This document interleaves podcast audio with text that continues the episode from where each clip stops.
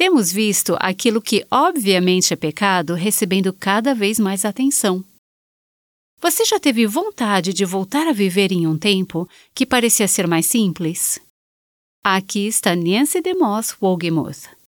Me alegro em poder viver nos dias de hoje, porque temos a maravilhosa oportunidade de mostrar ao mundo uma maneira diferente de viver, de mostrar ao mundo o que significa viver como cidadãos de um reino diferente, o reino de Deus.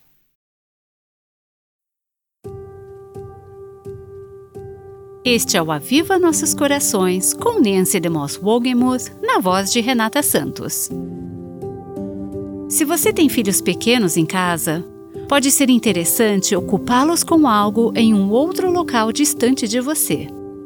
Desta forma, você poderá se concentrar em um tópico importante que todas temos que enfrentar cada vez mais.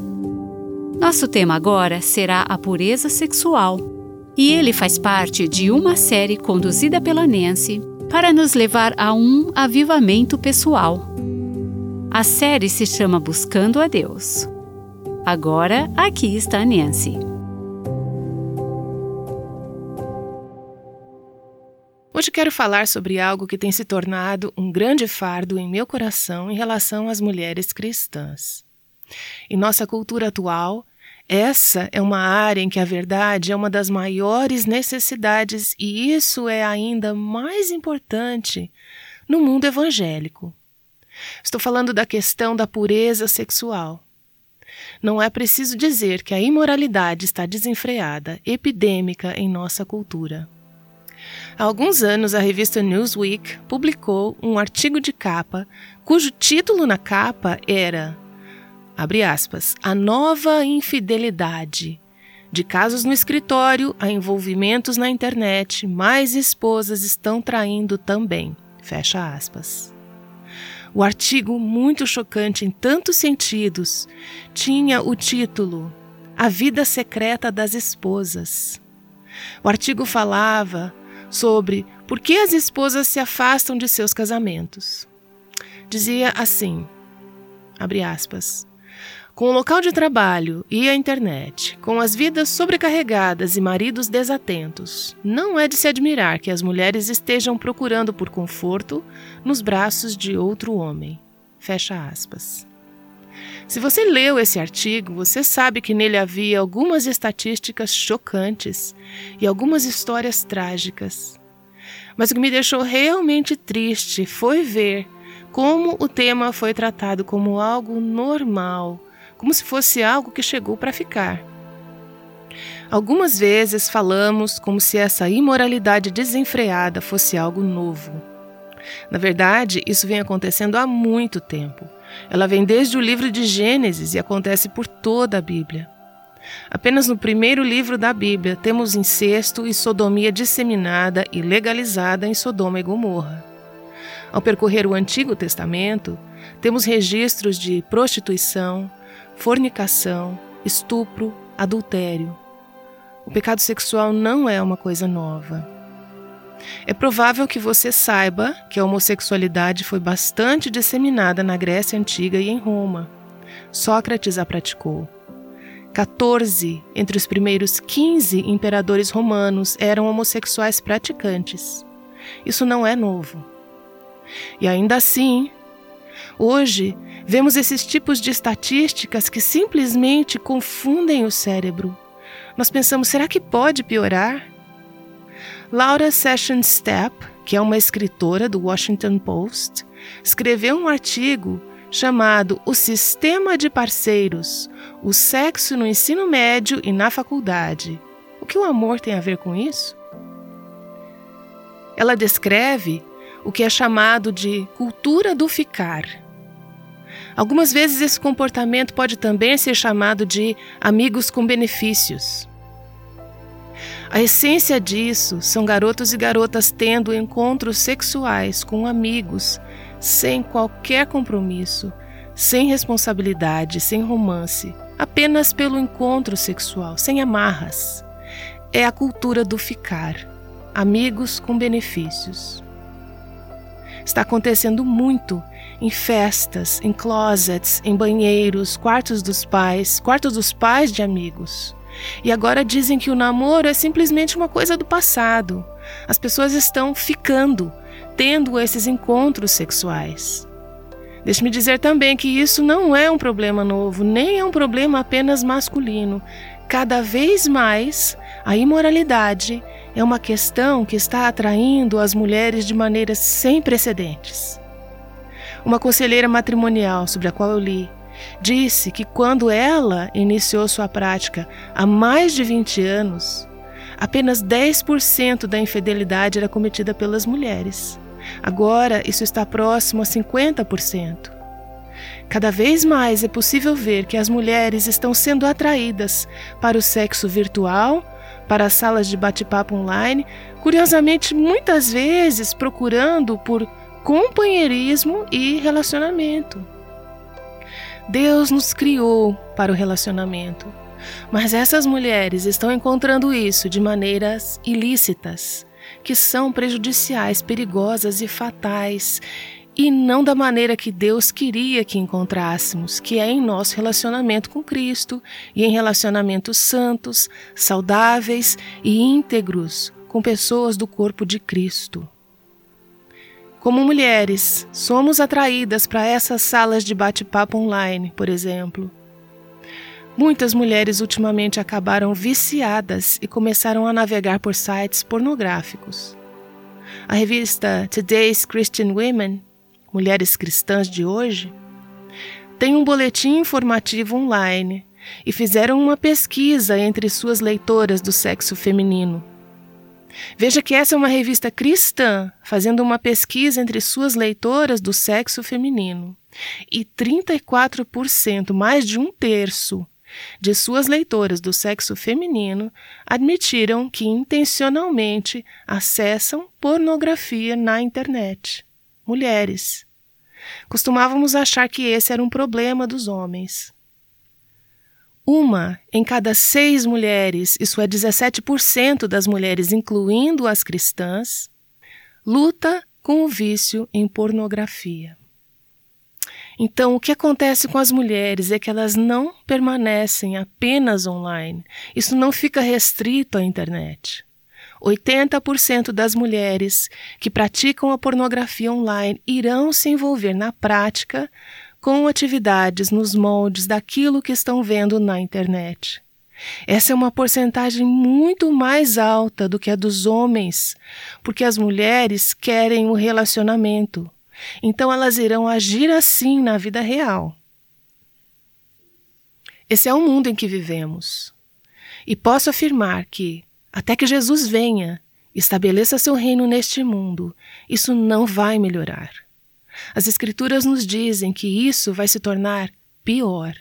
Então, de certa forma, isso não deve nos chocar.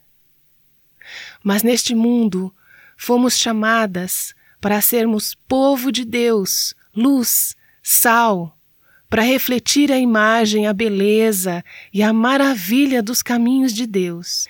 Este é um mundo sombrio para o qual somos chamadas a brilhar como luzes reluzentes. Temos uma oportunidade incrível em nossos dias e em nossa era. Me alegro em poder viver nos dias de hoje porque temos a maravilhosa oportunidade de mostrar ao mundo uma maneira diferente de viver, de mostrar ao mundo o que significa viver como cristãos de um reino diferente, o reino de Deus. Abra sua Bíblia no livro de Efésios, capítulo 5.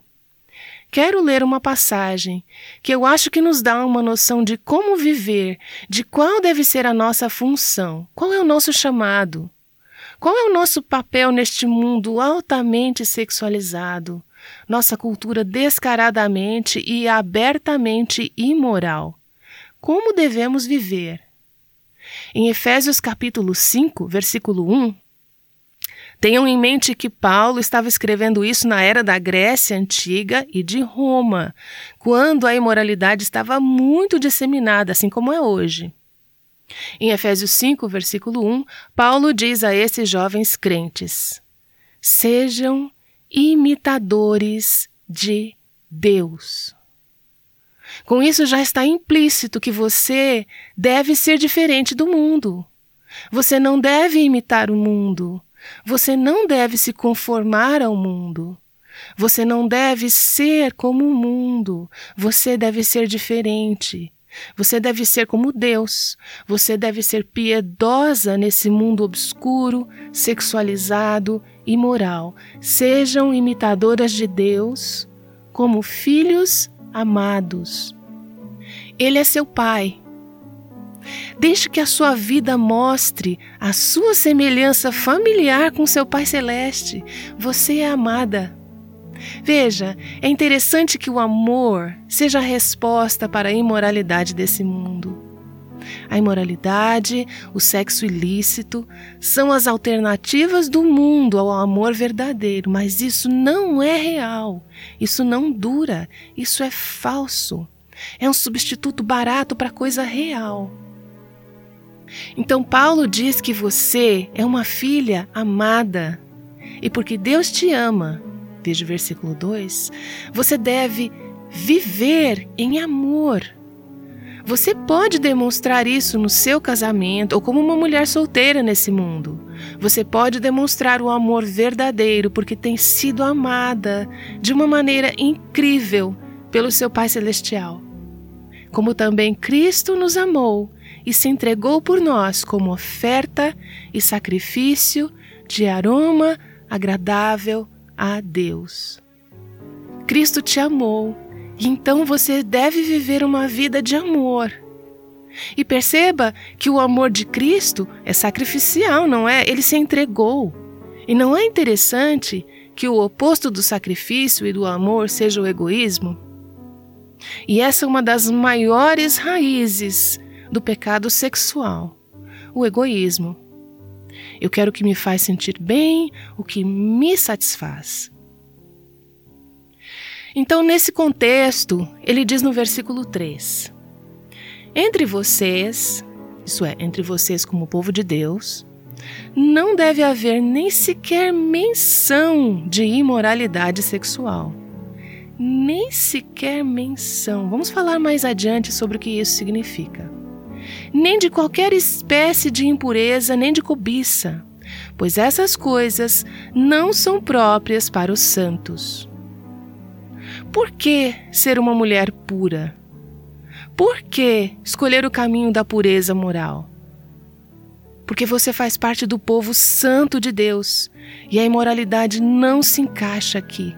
Há algo de errado se os santos de Deus estão vivendo vidas impuras. Versículo 4 diz: não haja obscenidade, nem conversas tolas, nem gracejos imorais, que são inconvenientes, mas ao invés disso, ações de graças. Não é interessante que ele coloque ações de graças no contexto de lidar com a imoralidade? Sabe por que eu acho que é assim?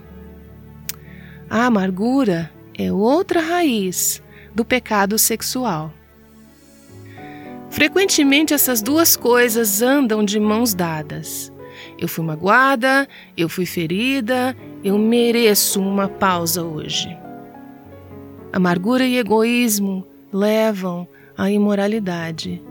Mas Paulo diz que devemos viver uma vida de amor e ação de graças, em vez de egoísmo e amargura.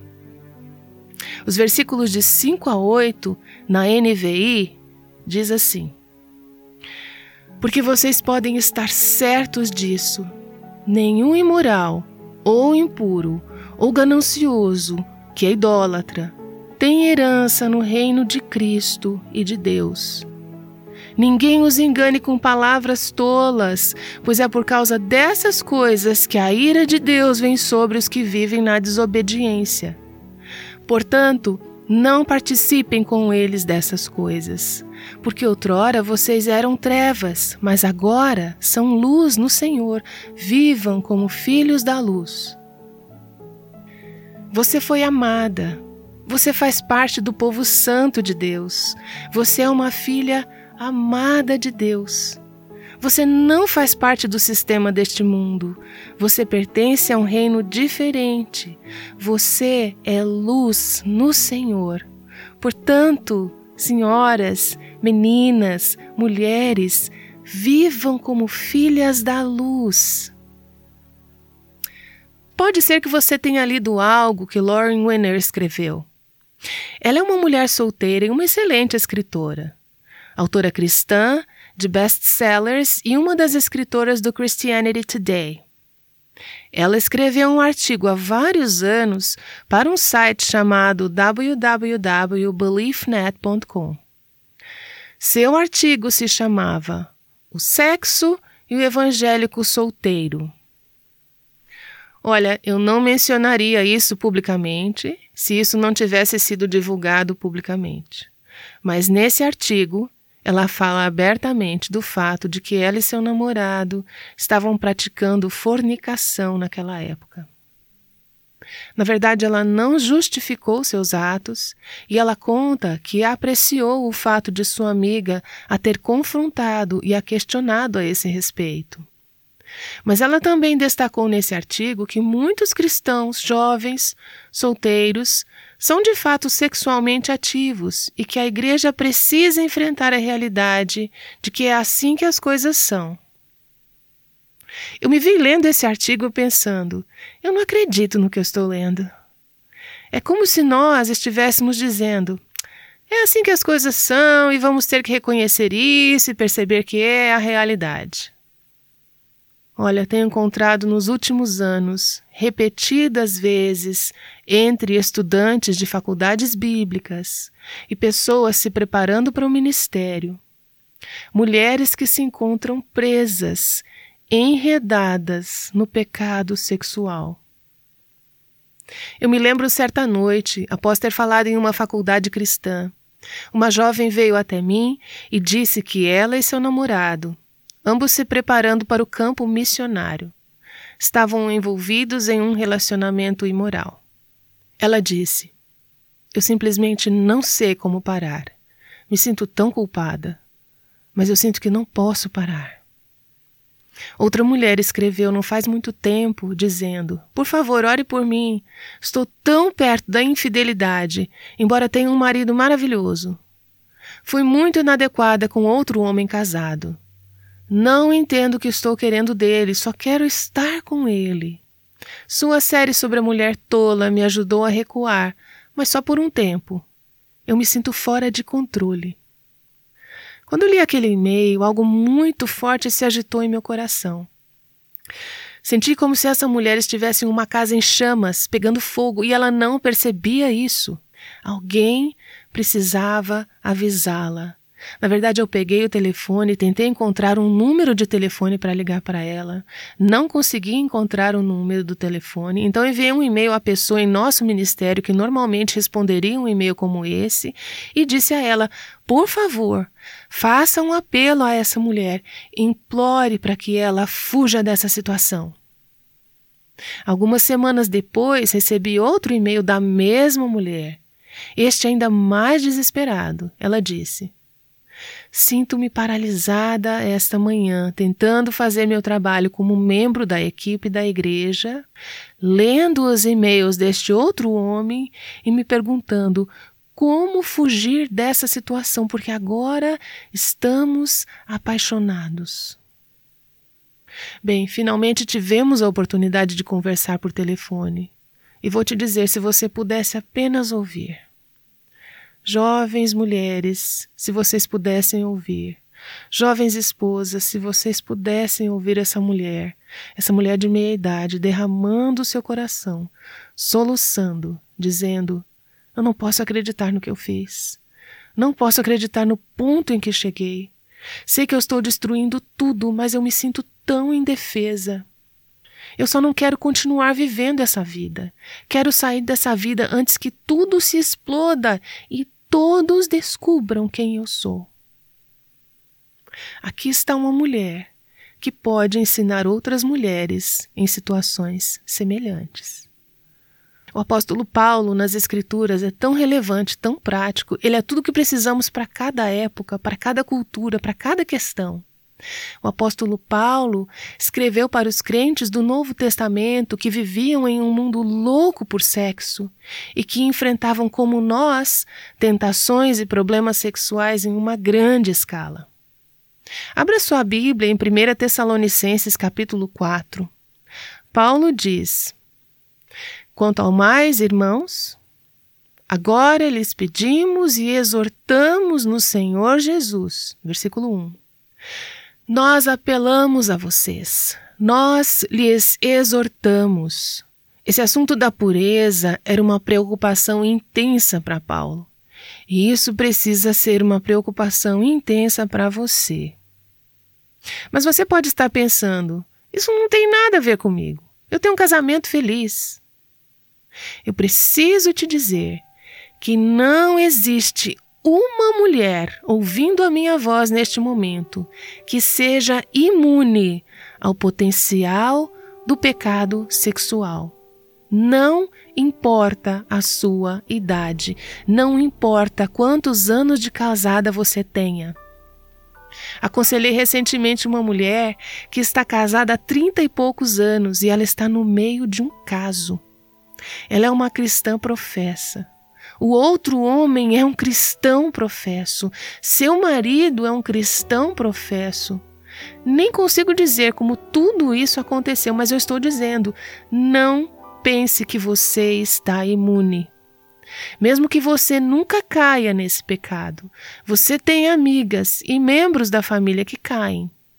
Paulo diz: Nós os exortamos. Isso é importante, isso é crucial. Já os instruímos acerca de como viver a fim de agradar a Deus, e de fato, assim vocês estão procedendo. Agora lhe pedimos e exortamos no Senhor Jesus que cresçam nisso cada vez mais. Esse é o versículo 1. Eu diria a vocês, senhoras, que estão agradando a Deus em seu casamento, ou você que está agradando a Deus como mulher solteira, sendo casta e pura, eu as exorto, já que estão agora procurando agradar a Deus, que continuem fazendo isso, porém cada vez mais, continuem fazendo isso, mas que a pureza seja abundante, façam isso cada vez mais. O versículo 3 diz: Porque essa é a vontade de Deus.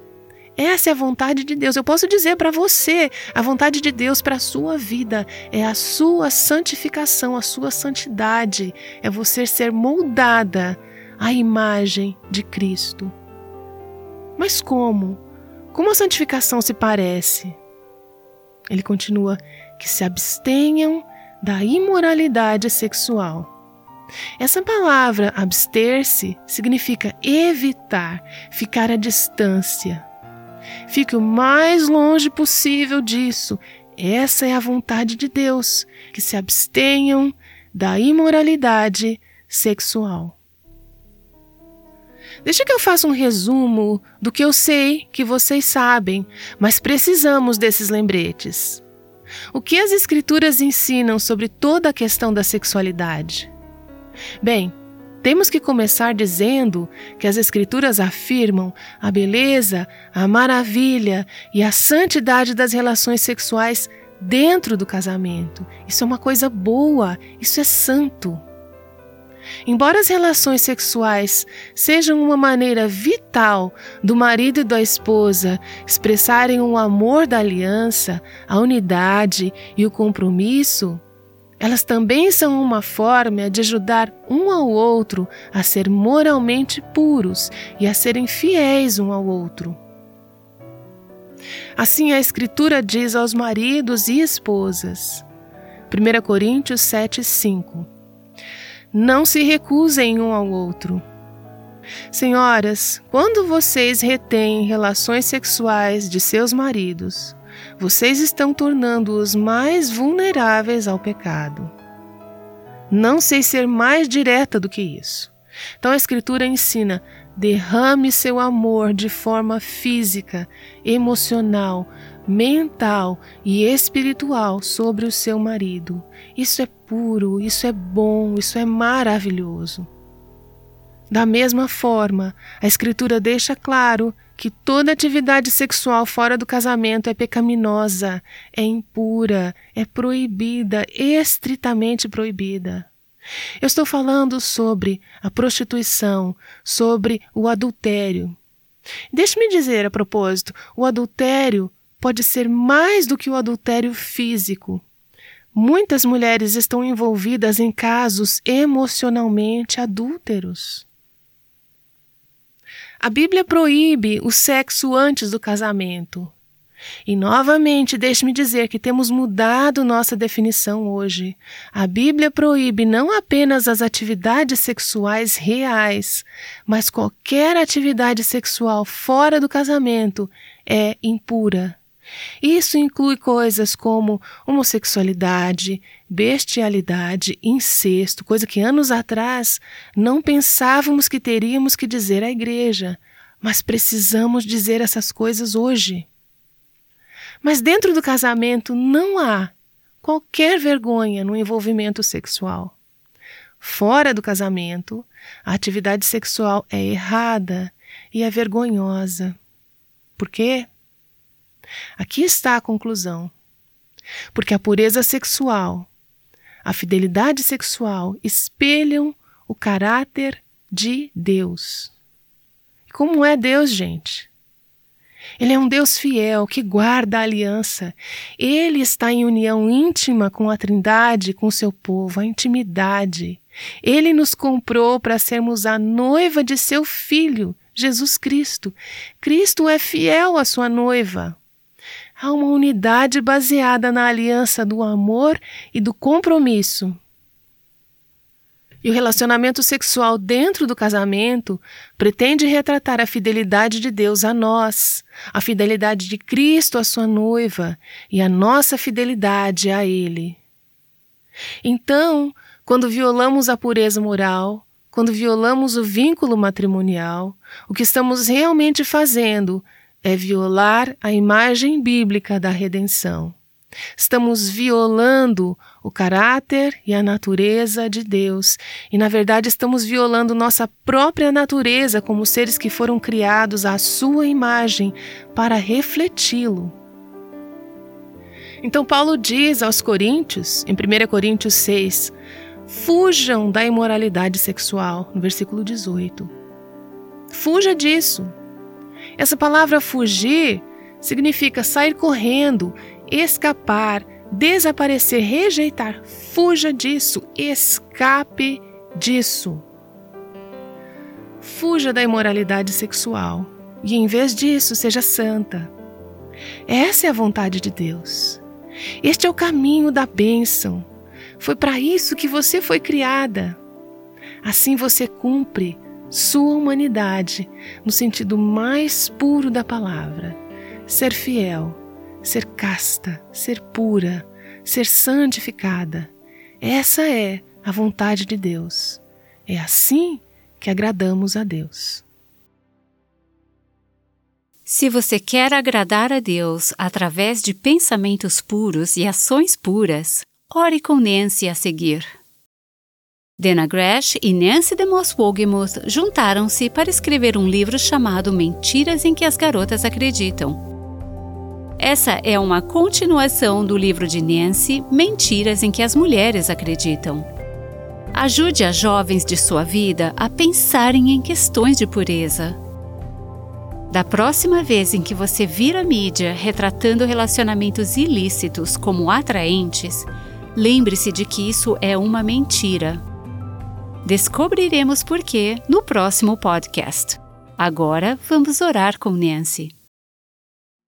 Ó oh, Pai, eu oro intensamente para que possamos levar isso tão a sério como o Senhor leva, amar a santidade como o Senhor ama e viver o que o Senhor nos criou para viver, que é sermos fiéis guardiãs da aliança. Que nossas vidas como mulheres cristãs reflitam a tua natureza fiel e que guardemos a aliança. Que nossos casamentos possam refletir a beleza de teu plano de redenção. Cristo dando a sua vida por sua noiva, sendo fiel a ela por toda a eternidade. Ó Senhor, torna-nos santas. Eu oro em nome de Jesus. Amém.